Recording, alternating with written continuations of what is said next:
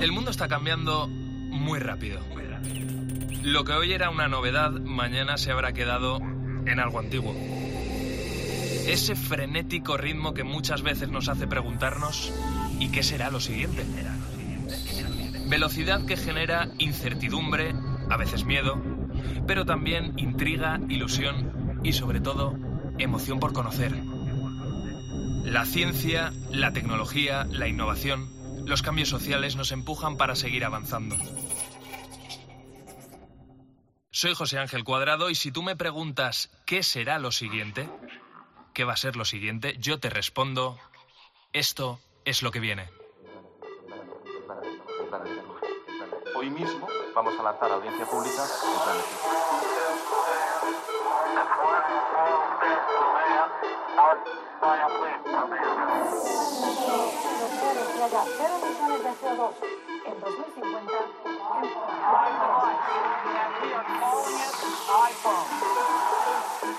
El comité ha llegado a una conclusión científica clara. Es una vacuna segura y efectiva.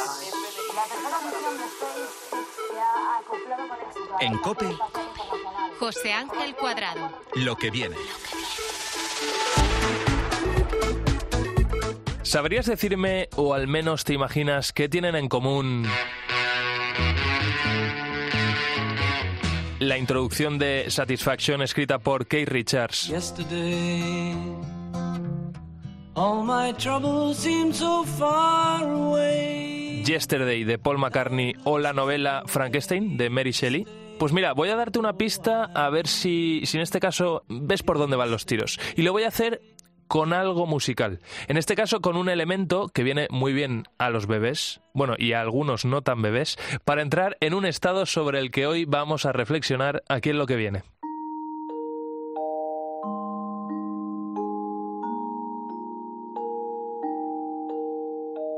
Pues lo que tienen en común Satisfaction, Yesterday y la novela de Frankenstein es que sus respectivos creadores aseguraron haber despertado de un sueño con sus grandes ideas venidas como de la nada. ¿Qué sucede mientras dormimos? ¿Qué puede pasar si dormimos menos horas de las necesarias? O voy a ir un paso más allá. ¿Qué pasará si el ser humano consigue idear un entorno a través de la tecnología que optimice nuestro sueño y lo reduzca a cuatro o cinco horas mm, diarias? Oye, lo que viene nos adentramos en el mundo del sueño.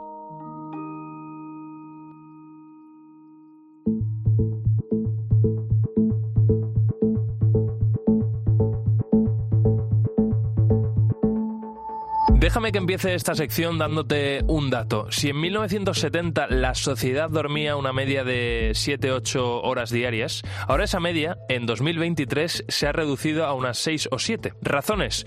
Pues varias. Nos da un par de ejemplos aquí en lo que viene Carlos Egea, que es experto en temas de sueño.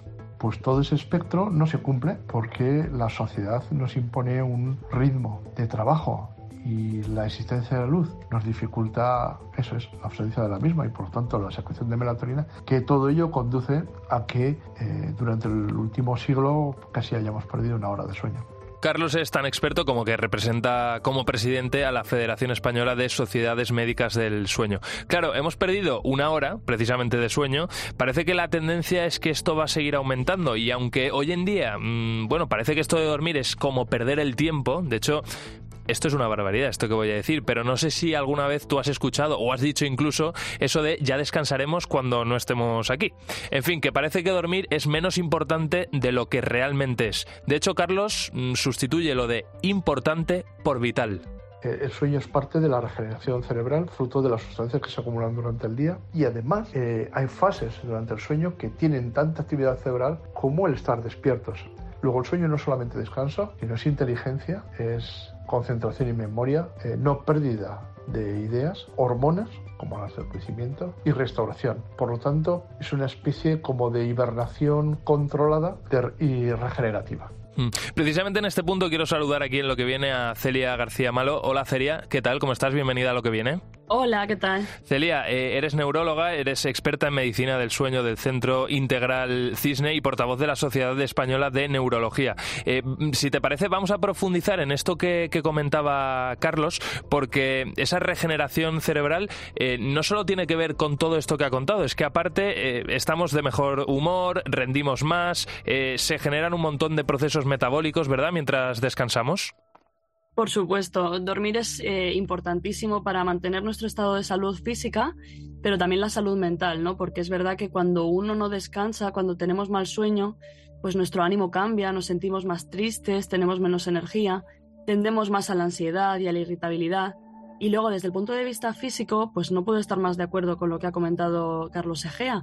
Es verdad que es un proceso eh, sumamente importante en el cual nuestro cuerpo se regenera. Pasamos por unas fases de reposo metabólico que son imprescindibles para la salud cardiovascular por supuesto, procesos eh, hormonales, inmunológicos y a nivel cognitivo, pues también es algo absolutamente indispensable.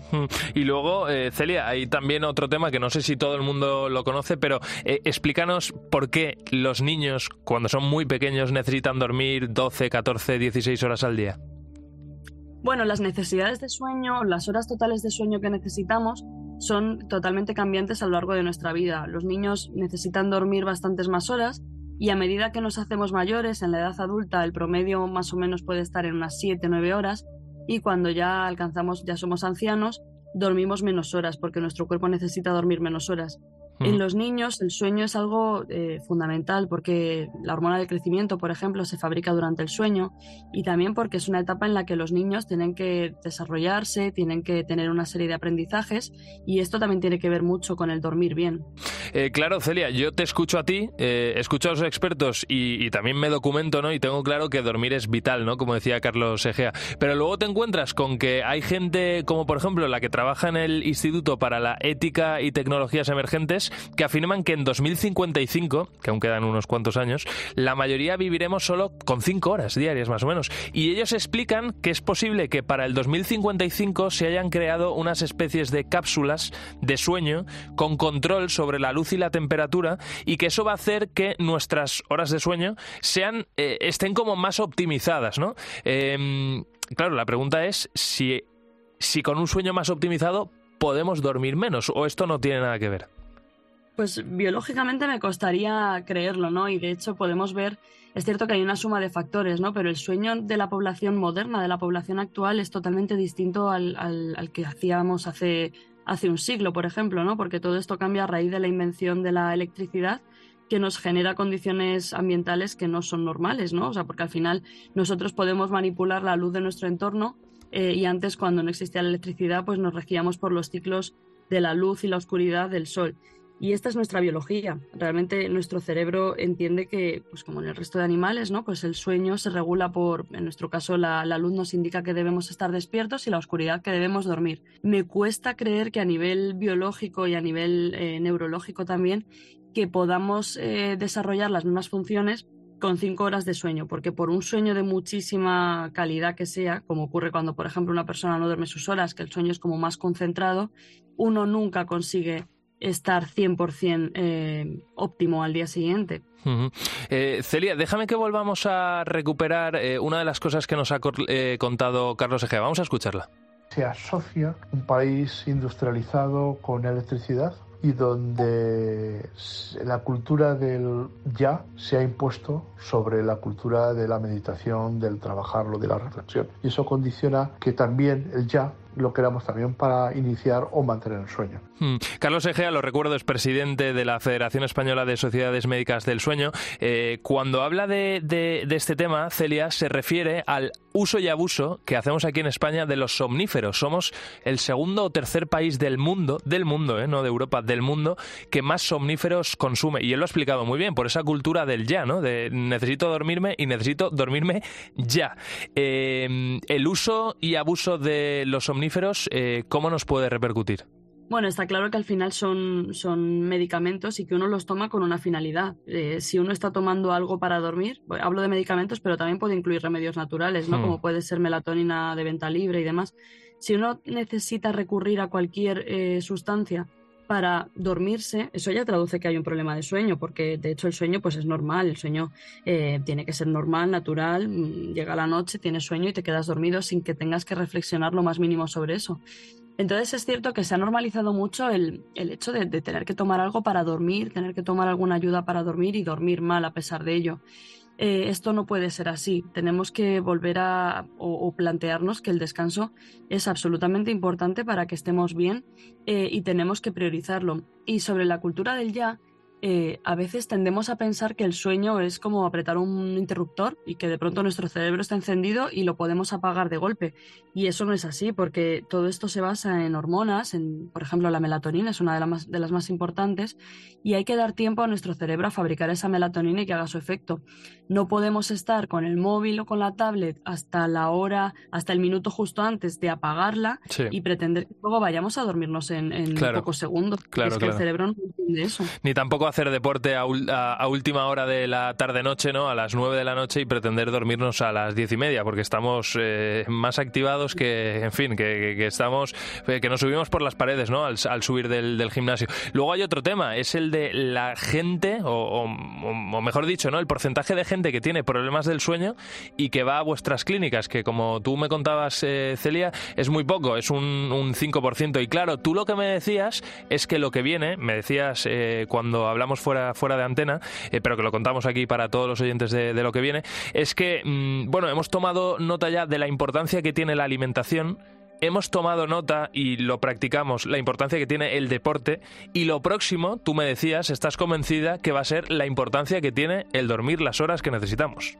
Hmm, yo estoy convencida porque creo que además cada vez eh, somos más conscientes de ello, ¿no? Cada vez vemos que, que no rendimos, que, que, estamos apurados, que al final acabamos eh, pues eso, eh, teniendo peor calidad de vida por consumir horas de, o sea, por robarle horas al día, ¿no? O mejor dicho, a la noche, para tratar de llegar a todo y no lo hacemos con éxito. Entonces, es verdad que yo creo que en nuestro país tenemos un problema en cuanto a, a lo que decías de normalizar el consumo de sustancias para dormir, pero también a no darle, no consultar por, por tener mal sueño, tenerlo como normalizado. Y luego a nivel del sistema de salud, pues es verdad que hoy en día hay una falta de médicos que se dediquen al sueño o que conozcan el sueño y que puedan dar una solución, pues más o menos, digamos, curativa o definitiva al insomnio, sin pasar por eh, dedicarle cinco minutos al paciente con suerte y darle un lorazepam para que tire unas semanas, porque al final con eso no estamos haciendo nada. El insomnio es un síntoma y como cualquier otro síntoma, como puede ser pues un dolor de cabeza, tiene que ser investigado por el médico y buscar la causa. Y solo si conoces la causa vas a poder hacer un terapia dirigida a resolver el problema. Hmm.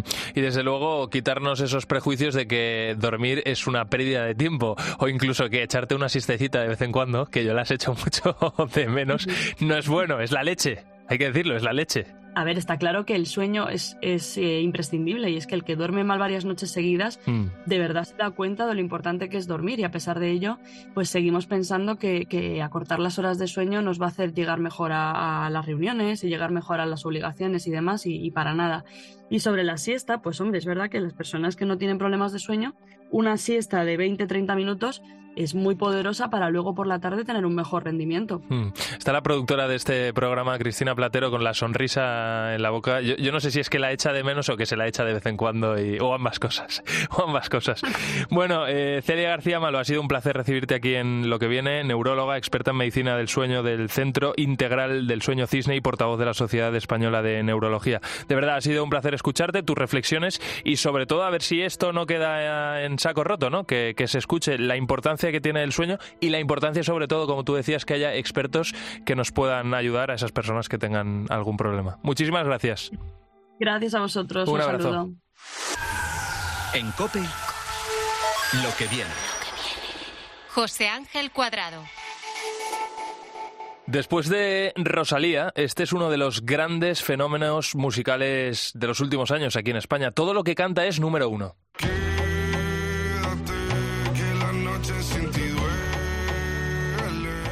Se llama Quevedo, su voz es muy característica, muy grave, es ronca eh, y seguro que para el futuro nos tiene guardados más temazos, pero por el momento se ha lanzado con las versiones, con varias versiones, desde los más clásicos como este Zapatillas del Canto del Loco. Estoy cansado de salir de noche y ver siempre la misma gente. Estoy flipando de que la gente sin mente cuente y luego reinvente.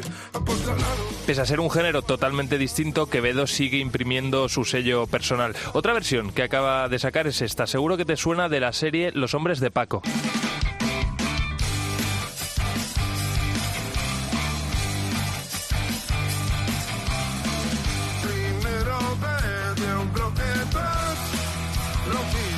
Aquí Quevedo versiona Nada que perder de Pig Noise, pero no se queda ahí, también se atreve con Melendi. Y es que yo no quiero pasar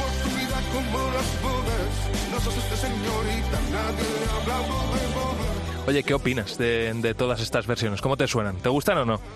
Yo las defino, no sé si a ti te ha pasado escuchándolo, como algo extrañas. Hay algo que no me acaba de, de convencer, no sé a ti. Vamos con la última versión, Princesas de Pereza. Sigo buscando una sonrisa de repente en un bar, una calada de algo que me pueda colocar, una película que consiga hacerme llorar.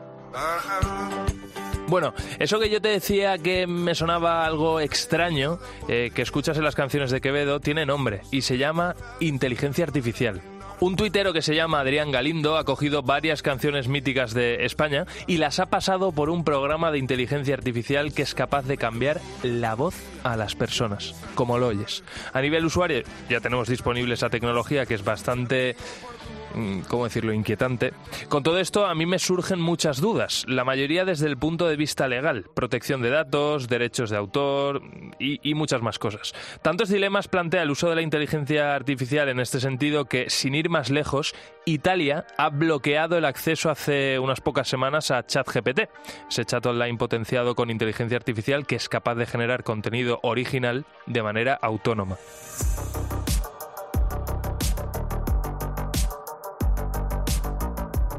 Bueno, estamos aquí en lo que viene y cada vez que hay lío entre la tecnología y las leyes, yo siempre llamo a la misma persona, una persona que sabe mucho de esto, que es David García Triado. David, ¿qué tal? Bienvenido a lo que viene. Muy buenas, José. Oye, gracias por sacar un ratito, estar aquí con, con nosotros y sacarnos de, de dudas eh, sobre varias cosas. Por ejemplo, eh, David, ¿qué tiene que hacer OpenAI, eh, la empresa que está detrás de ChatGPT, para que la herramienta pueda volver a estar disponible en Italia?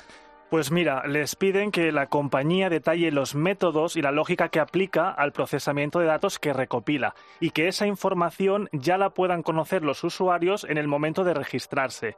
También quieren que se prohíba su uso a los menores de 13 años y que los que tengan entre 13 y 18 les haga falta el permiso paterno para poder acceder. Otra medida es permitir que la gente pueda ejercer los derechos de acceso Básicamente, que tú puedas impedir que te indexe tus datos personales, que los puedas rectificar si alguno es erróneo o que los puedas cancelar si quieres que los borre.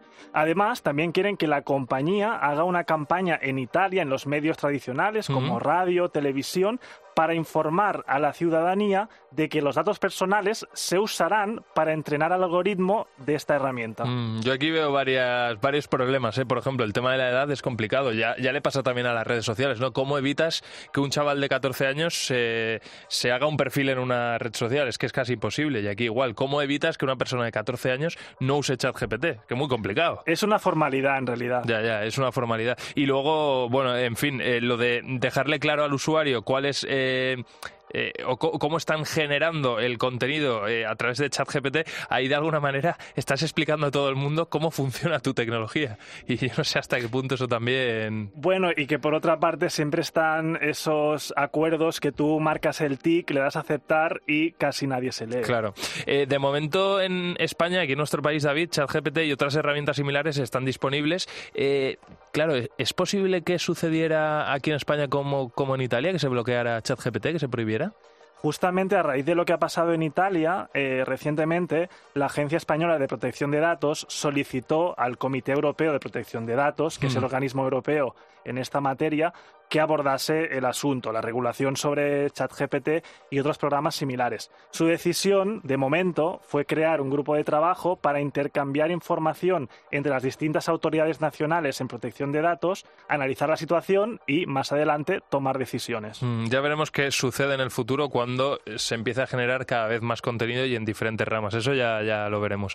Oye, eh, David, al ser algo que traspasa fronteras, como casi todo lo que ocurre en digital, en nuestros entornos eh, digitales, ¿qué postura tiene la Unión Europea sobre estas herramientas de generación de texto, de imágenes, de audio mediante inteligencia ar- artificial? Pues resulta que ya en 2021 se presentó en el marco comunitario una propuesta de normativa al respecto. En esa época el tema no estaba candente, era mucho antes de que ChatGPT y estas aplicaciones entrasen de este modo como lo han hecho en nuestras vidas y no se llegó a aprobar. Ahora, recientemente, los que redactaron esa regulación en una carta abierta que han compartido se comprometen a coger esa norma que redactaron hace dos años, adaptarla a la actualidad, porque obviamente ha llovido mucho, pero en este ámbito especialmente eh, dos años son como dos siglos y van a incluir normas específicas para resolver los problemas que se han ido generando. Calculan que a finales de este año, de 2023, podría estar lista. Y eso ya lo veremos, porque muchas veces cuando se intenta regular, se sienta gente a regular este tipo de cosas, tardan mucho tiempo y la inteligencia artificial en este caso, la tecnología, ha dado cuatro pasos, con lo cual van por detrás siempre. Y más a nivel europeo, que hay una serie de pasos que hay que seguir y que no es casi nunca de hoy para mañana. Mm. Oye, eh, una parte esencial del proceso para que las aplicaciones de inteligencia artificial pueda funcionar bien es la recopilación de infinidad de datos de cualquier tema para poder ofrecer respuestas eh, acertadas. Eduardo Blasi, abogado especialista en derecho digital y cofundador del canal Tech and Law, señala que también eh, y que todavía es un enigma de dónde los obtienen esos datos, esa información y cómo consideran en Italia se podría infringir las normas de protección de datos personales. Con ChatGPT y las herramientas de inteligencia artificial que están surgiendo, sucede un problema común en el ecosistema de Internet, que es la falta de transparencia. A fecha de hoy no tenemos información clara sobre el origen de los datos con los que ha sido entrenado el algoritmo. No olvidemos que Internet tiene límites y que no es una barra libre. Si ChatGPT alimentara el algoritmo con datos de Google u otras fuentes sin restricciones, incluyendo datos personales, podría cometer una infracción en protección de datos. Hmm, ya veremos, porque esto es clave. Eh, David, aunque las compañías no son claras al respecto, eh, ¿qué sabemos a día de hoy sobre el origen de los datos que usan? ¿Cómo aprende, por ejemplo, y se entrena ChatGPT? Poco sabemos, pero una investigación que ha publicado el Washington Post se señala que los tres sitios web principales de donde ChatGPT ha aprendido las respuestas que nos da son, en primer lugar, el buscador de patentes de Google, que contiene información de todo tipo de patentes y solicitudes que se han registrado en todo el mundo.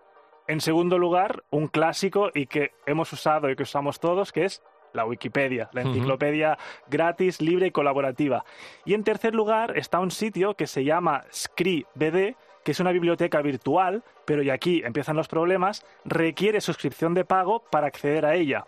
Lo cual, si tenemos en cuenta que ChatGPT aprende y te da respuestas a partir de esos contenidos, podríamos encontrarnos con problemas de derechos de autor. Pero es que además se ha descubierto en esta investigación del Washington Post que ChatGPT se alimenta también del contenido que encuentra en webs de libros digitales piratas. Madre mía, madre mía, aquí hay mucha, mucha tela que, que cortar. ¿Es verdad eh, que es legal que se entrene a una aplicación de inteligencia artificial mediante el contenido de libros electrónicos descargados de forma pirata o incluso mediante los contenidos de un medio de comunicación cuyos reporta- reportajes solo estén disponibles bajo suscripción de pago? ¿Qué infracción supone en materia de derechos de autor?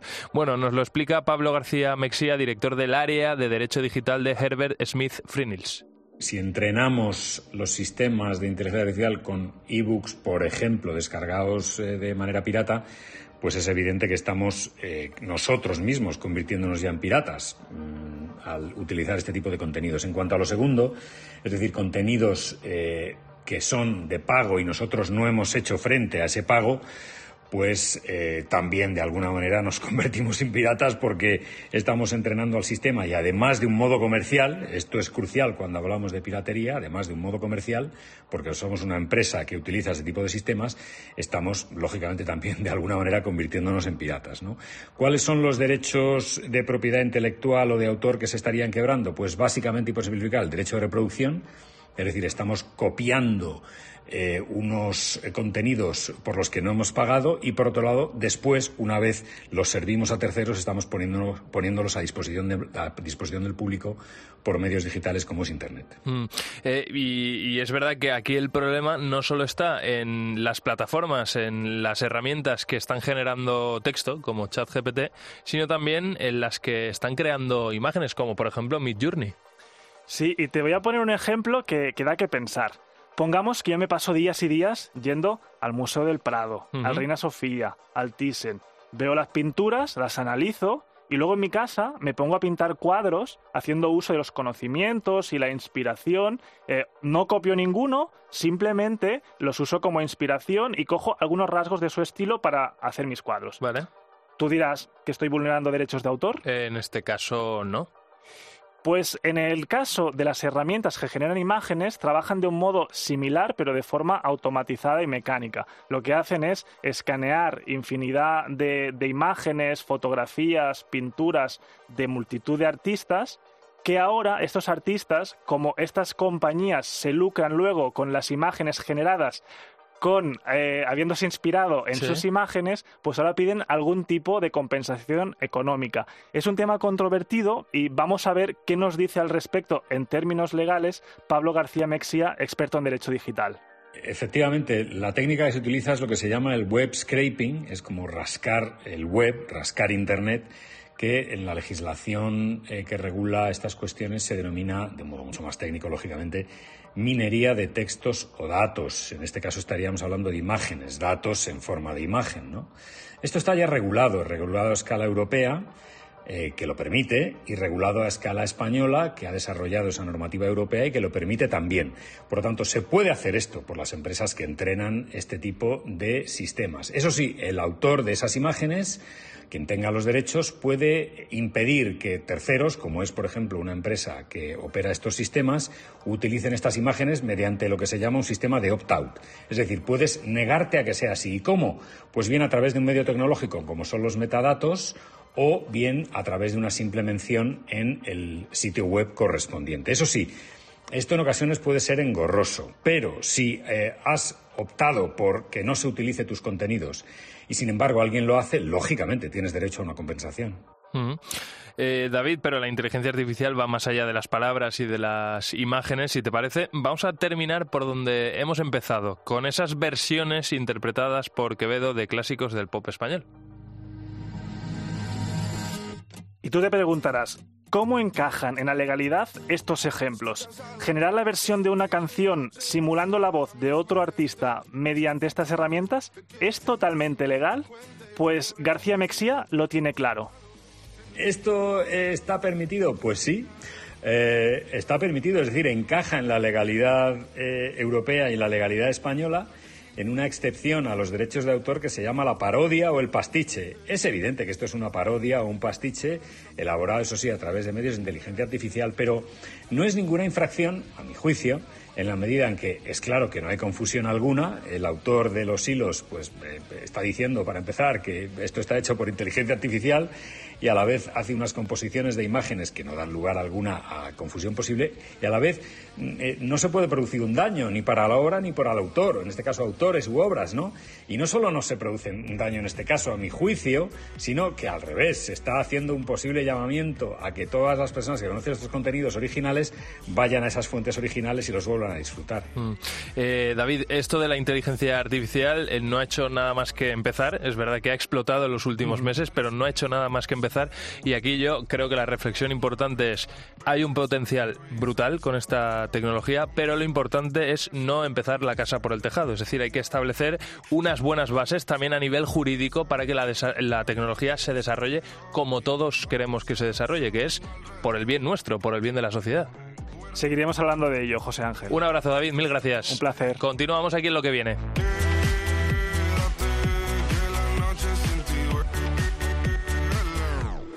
En Cope, lo que viene. José Ángel Cuadrado.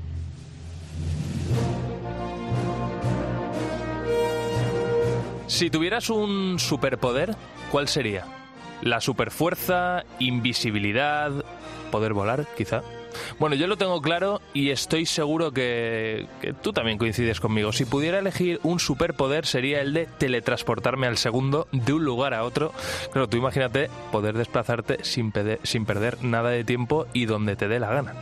La ciencia avanza, la tecnología da pasos agigantados y muchas de las cosas que veíamos en las películas de ciencia ficción, porque esto recuerda un poco a Marvel, ¿no?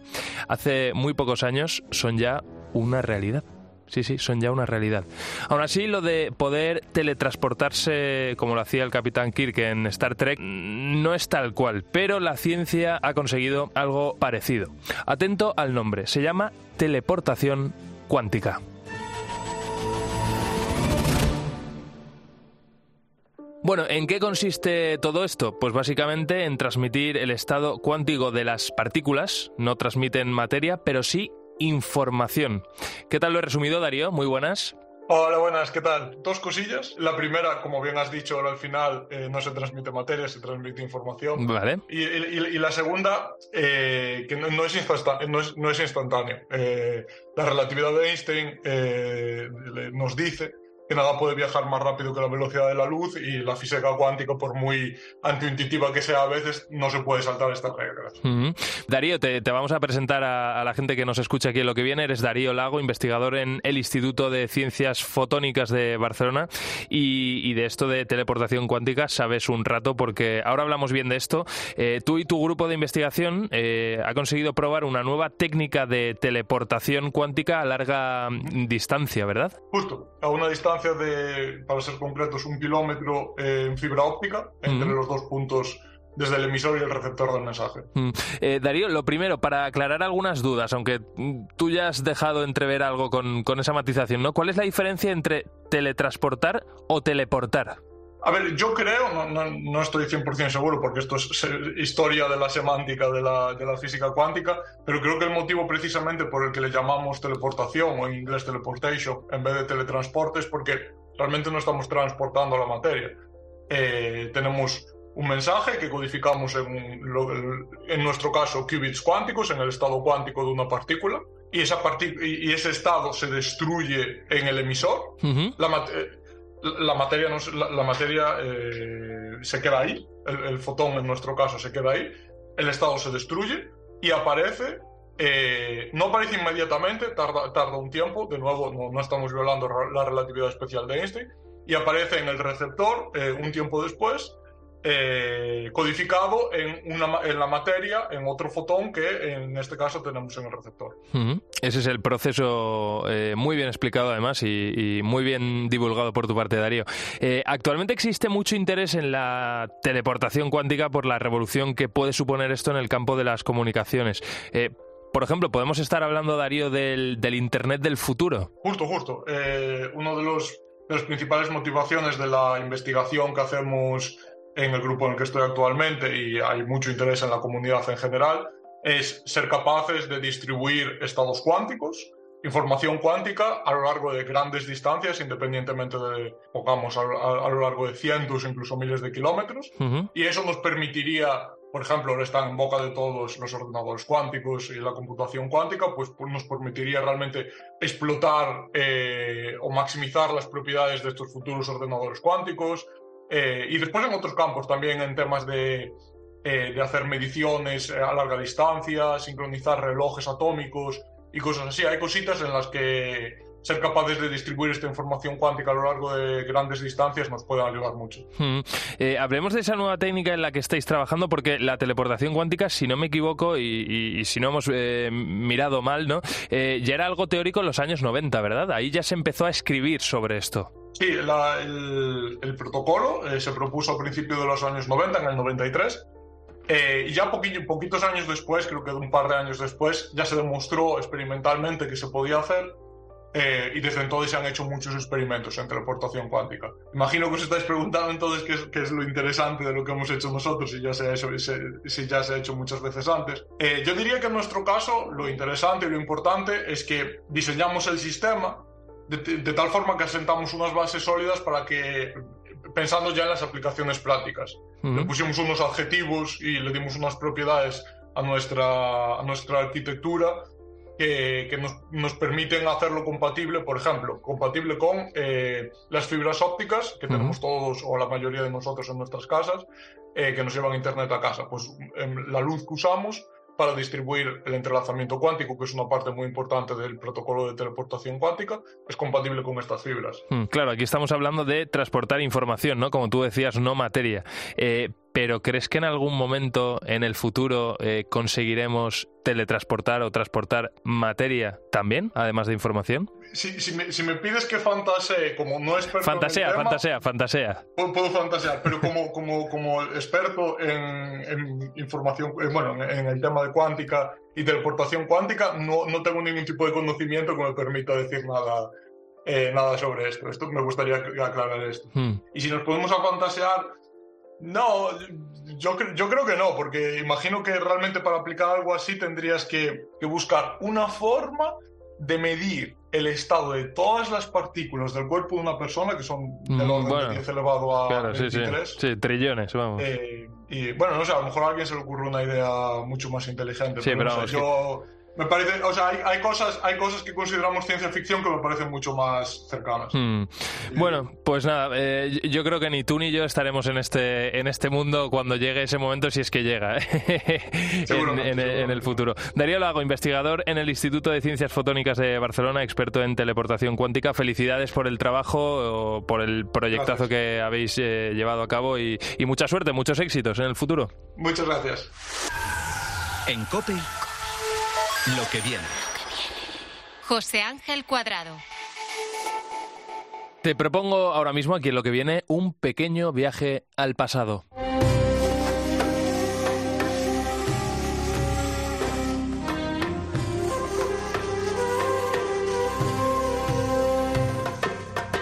El éxito que tuvo el pueblo egipcio en la antigüedad, el poder de sus faraones o la magnitud de sus pirámides fue gracias al agua que recorría el río Nilo. Pero atentos porque tampoco hubieran sido nadie sin la ayuda del viento. A día de hoy sabemos que ya en el año 5000 a.C. los egipcios usaron el viento como fuente de energía. Por ejemplo, con los barcos de papiro impulsados por el viento, gracias a los cuales pudieron transportar granito, piedras, maderas, todo lo necesario, básicamente, para empezar a erigir su imperio. Miles y miles de años después, a día de hoy, el futuro de nuestra sociedad pasa por el aire y pasa también por el agua. Las energías renovables, todo el mundo coincide que no solo son el presente, sino que también es una gran base para construir nuestro futuro. Hoy en lo que viene quiero profundizar contigo en la energía eólica, porque el viento es una gran fuente de energía inacabable que puede ofrecernos muchas posibilidades para el futuro. Y dentro de la energía eólica, ¿qué es lo que viene? Claro, aquí mismo todos tenemos en mente esos trayectos en coche, seguro que te ha pasado este fin de semana por las carreteras de nuestro país, donde no paramos de ver molinos de viento a uno y a otro lado. Yo mmm, te confieso que el viaje que suelo hacer es Madrid-Valencia, Valencia-Madrid, y cada vez veo más molinos de viento. Me llama la atención. Pero ¿qué pasa si te digo que el futuro no pasa del todo por, por aquí? Que ahora la tendencia va a ser verlos también flotando en el mar. Santiago Rodríguez, esto, esto es alucinante, pero más alucinante aún es pensar que nuestro país puede ser una potencia mundial en este tipo de energía, ¿verdad? Pues así es, así es. España a día de hoy tiene un gran potencial de recurso eólico marino y tiene infraestructura para construir eh, instalaciones eh, eólicas eh, flotantes y tiene conocimiento para llevar a cabo todo esto, con mm. lo cual se unen los tres factores claves para ser Mm. Eh, Santiago, eh, tienes muy estudiado este tema, es normal, eres uno de los que más sabe en nuestro país, eres el director de la División de Energía del Instituto Tecnológico de Galicia. Allí eh, hicisteis hace muy poco un congreso para analizar todos los retos y las oportunidades a las que se va a enfrentar este tipo de tecnología en los próximos años. Santiago, físicamente, ¿cambian mucho los molinos terrestres que los que están en el mar en cuanto a estructura, lo que vemos nosotros? Pues cambia bastante. Estamos hablando de dimensiones prácticamente del doble a lo que estamos viendo ahora en tierra. Pues en el mar son dimensiones prácticamente el doble. Ahora mismo en eólica terrestre se están instalando potencias en torno a 5 megavatios, que son estructuras más o menos de en torno a 100, 120 metros de altura. Y en el mar ya hay tecnología para llegar a los 12, 15 megavatios pudiendo ser estructuras de unos 200 metros de, altura. Qué barbaridad. Cambia bastante. Cambia qué bastante. barbaridad, qué barbaridad. Eso, eso es una pasada, vamos, o sea, eh, realmente esos molinos se verán desde una distancia brutal. La verdad es que el, impacto visual es, muy pequeño porque van a estar bastante alejados de la costa. Eh, pensemos que van a estar en zonas en torno a 6 kilómetros, 30 kilómetros de la costa en, en Galicia, con lo cual el impacto visual que tienes desde tierra pues prácticamente son inapreciables. Van a ser de altos, podríamos decir, como las cuatro torres de, aquí de Madrid, ¿no? O sea, por hacernos una idea, los que vivamos aquí en Madrid o los que hayan venido hace poco, no hace tan poco, pero que conozcan esas torres de esa altura, más o menos, podríamos decir. Eh, pues sí, pues sí, algo, algo así, algo así. La verdad que es, sí, son infraestructuras que ya llevan años desarrollados en, otras zonas del mundo, eh, como es el Mar del Norte, básicamente porque ahí la, digamos, la, plataforma continental tiene menos profundidad y permite que esté anclada a fondo marino. En España la plataforma continental es muy profunda, con lo cual nos, nos lleva a una nueva tecnología, un nuevo desarrollo a, a estructuras flotantes y, allí la verdad pues que están, están encantados. Es una, una oportunidad de generación de, empleo, de mitigación de la, de la, de la contaminación, de la, de la huella de, de CO2 y allí están, están encantados. Mm, esas son algunas, algunas ventajas. Claro, eh, a día de hoy ya existen parques eólicos marinos que en su mayoría están anclados al suelo, pero como tú hablabas, ¿no? La tendencia es hacerlos flotantes. Claro, yo, yo me pregunto, y seguro que la gente que nos está escuchando, si eso no es algo inestable. Quiero decir, porque al final no son las mismas condiciones, las mismas olas en, en el Mediterráneo, ¿no? Vamos a poner, que en el mar Atlántico en zonas abiertas, ¿no? O sea, e, esto también hay que tenerlo en cuenta. Sí, la verdad es que eh, el empezar trabajando en plataforma continental con pocas profundidades eh, ha sido el inicio del mundo de la, de la energía eólica marina. Pero sí que es verdad que lo que sucede en la mayor parte del mundo es que la plataforma continental está a varios de cientos o kilómetros de profundidad. Con lo cual esto nos lleva a que no podamos anclar al fondo marino y necesitemos que sean estructuras flotantes que, como bien dices, serán inestables. Pues sí, es como un barco al final. Igual una plataforma offshore petrolífera, pues será una tecnología similar la que esté operando ahí. Y esto, eh, Santiago, ¿cómo va a convivir con el tráfico marítimo? Es decir, eh, mm, entiendo yo que, claro, esto aparecerá en los radares de, todos los barcos, ¿no? los tendrán controlados, pero no sé si de alguna manera se está pensando, porque luego la regulación es otro tema, ¿no? Ahora te preguntaré por la regulación eh, aquí en nuestro país, en Europa, pero, pero esto cómo va a convivir. ¿Habrá algunas zonas, por ejemplo, algunos corredores marítimos donde no se coloquen para que el tráfico de los barcos sea eh, más fácil, más ligero? Sí, como bien dices, pues esto tiene que regularse. En España se acaban de aprobar hace escaso, pues no sé, un mes, mes, dos meses, no más, lo que se denominan los POMIC, son los planes de ordenación de espacio marítimo, y en el cual es que se regula en qué zonas se pueden ubicar parques eólicos marinos y tienen que ser zonas que convivan tanto con corredores de, tráfico marítimo, que no pueden circular por esa zona, evidentemente, y tienen que convivir con la pesca, con la fauna, bueno, con un montón de factores que tienen en cuenta ya pues el Estado español en este caso para que no interfiera. Mm. Y luego, Santiago, claro, colocar un, molino de estos, eh, como decíamos, ¿no? Zonas abiertas del, mar Atlántico, a, del Océano Atlántico, a, mucha distancia de, la Tierra, ¿no? Eh, las baterías, eh, para almacenar eh, esa energía? ¿Dónde se colocan? ¿Cómo se conectan para que esa energía llegue a tierra y, la podamos aprovechar? Sí, a ver, esto es una de las principales dificultades que existen a día de hoy. Estos, estos parques eólicos marinos, al estar ubicados a una distancia tan grande de, la Tierra y tienen que conectarse a una subestación flotante también, y de ahí tiene que conectarse con un cable a tierra. Este cable a día de hoy, eh, bueno, en el futuro tiene que ser cables dinámicos, lo cual es una, un reto en la innovación que, que, no existe y se está investigando en, muchos, en muchas empresas para encontrar soluciones a las potencias que requiere de, evacuación. Pero las baterías, en este caso, no, no sería de una tecnología que, operaría con los parques. Estén realmente conectados a, tierra, a un punto de conexión de evacuación de la energía eléctrica. Em, ¿qué presupuesto, ¿De qué presupuesto estamos hablando para montar, por ejemplo, uno de estos molinos en, en mitad del mar?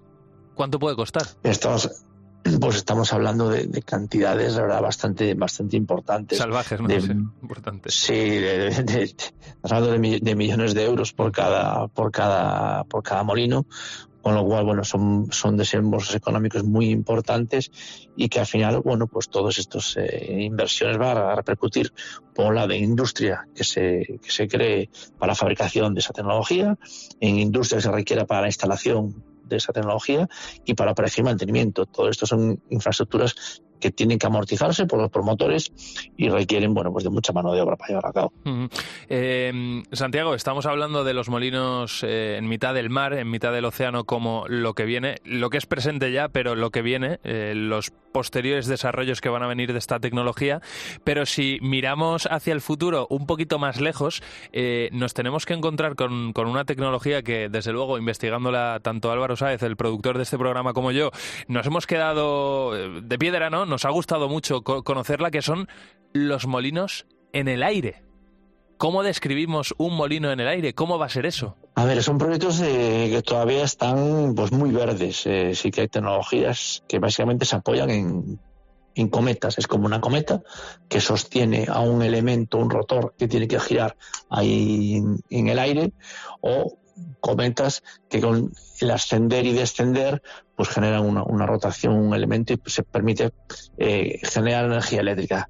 Pero como bien digo, todavía son eh, pilotos, prototipos que les les va a costar llegar, llegar a mercado, pero bueno, eh, la innovación va en esta dirección. Hay que investigar un montón de soluciones y ir viendo cómo podemos acercarnos a soluciones definitivas en un futuro. Mm. Bueno, la tecnología va por ahí, la tecnología va, también por esos palos en los que no, palos enormes, ¿no? Ese molino que no va a tener eh, esas palas, como hemos comentado, que por la vibración al final se activa, ¿no? Se activa ese, esa forma de recoger la, energía y aquí en, lo que viene, pues eh, vamos a estar muy pendientes, Santiago, y lo vamos a, y lo vamos a contar. ¿Te parece? Te volveremos a llamar. Santiago Rodríguez, director de la División de Energía del Instituto Tecnológico de Galicia. Ha sido un placer escucharte.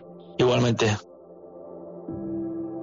En COPE, lo que viene. Lo que viene. José Ángel Cuadrado.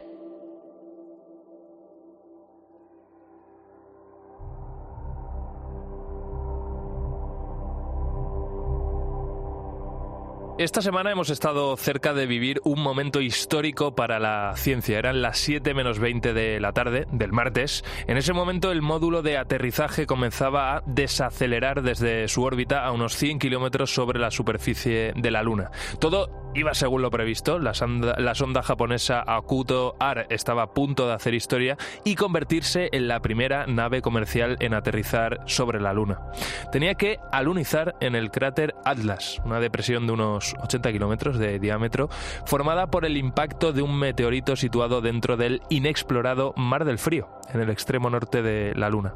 Los minutos pasaban y los controladores de vuelo miraban sus pantallas desde Tokio inexpresivos sin recibir señal alguna de la sonda.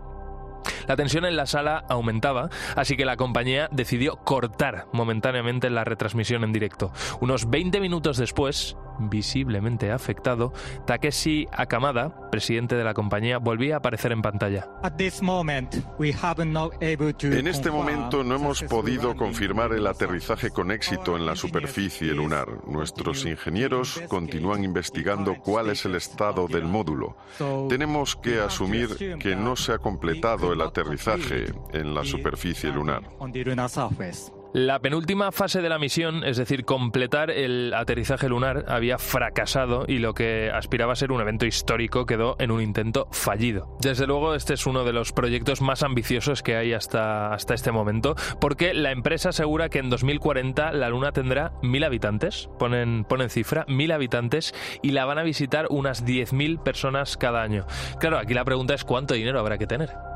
Hombre, como posibilidad real eh, existe, ¿no? No viola las leyes de la física. Ahora bien, que esto lo vaya a desarrollar en, en solitario, con un poco de ayuda esta empresa japonesa, eso es prácticamente imposible, ya lo, ya lo podemos decir, ¿no? Dentro de 10 o 20 años, como mucho, pues poner una pequeña base lunar con unos pocos astronautas. O sea, si en algún momento puede haber alguna base eh, con cientos o miles de personas, eso queda muy, muy lejos en el futuro. Mm, no en 15, 20 años, ni siquiera en 100 años, no sé yo si lo veré, pero en fin, lo que está claro es que hay muchas personas dispuestas a invertir mucho dinero, mucho dinero y muchos esfuerzos en, conseguir que esto sea una realidad.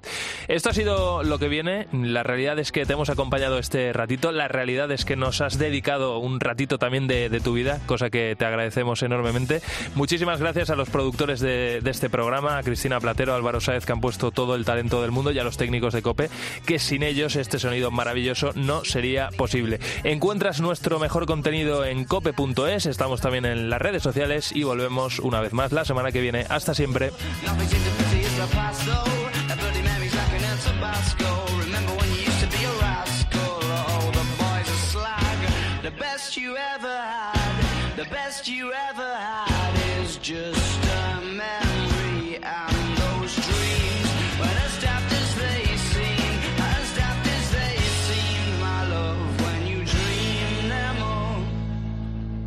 Flicking through a little book of sex tips. Remember when the bars were all electric? And now when she told she's gonna get it, I'm guessing that she'd rather just forget it. Clinging to not getting sentimental. Said she wasn't going, but she went still. Like a gentleman to be gentle. Was it a mechadobber or a betting pencil? Oh, the boys are slag. The best you ever had.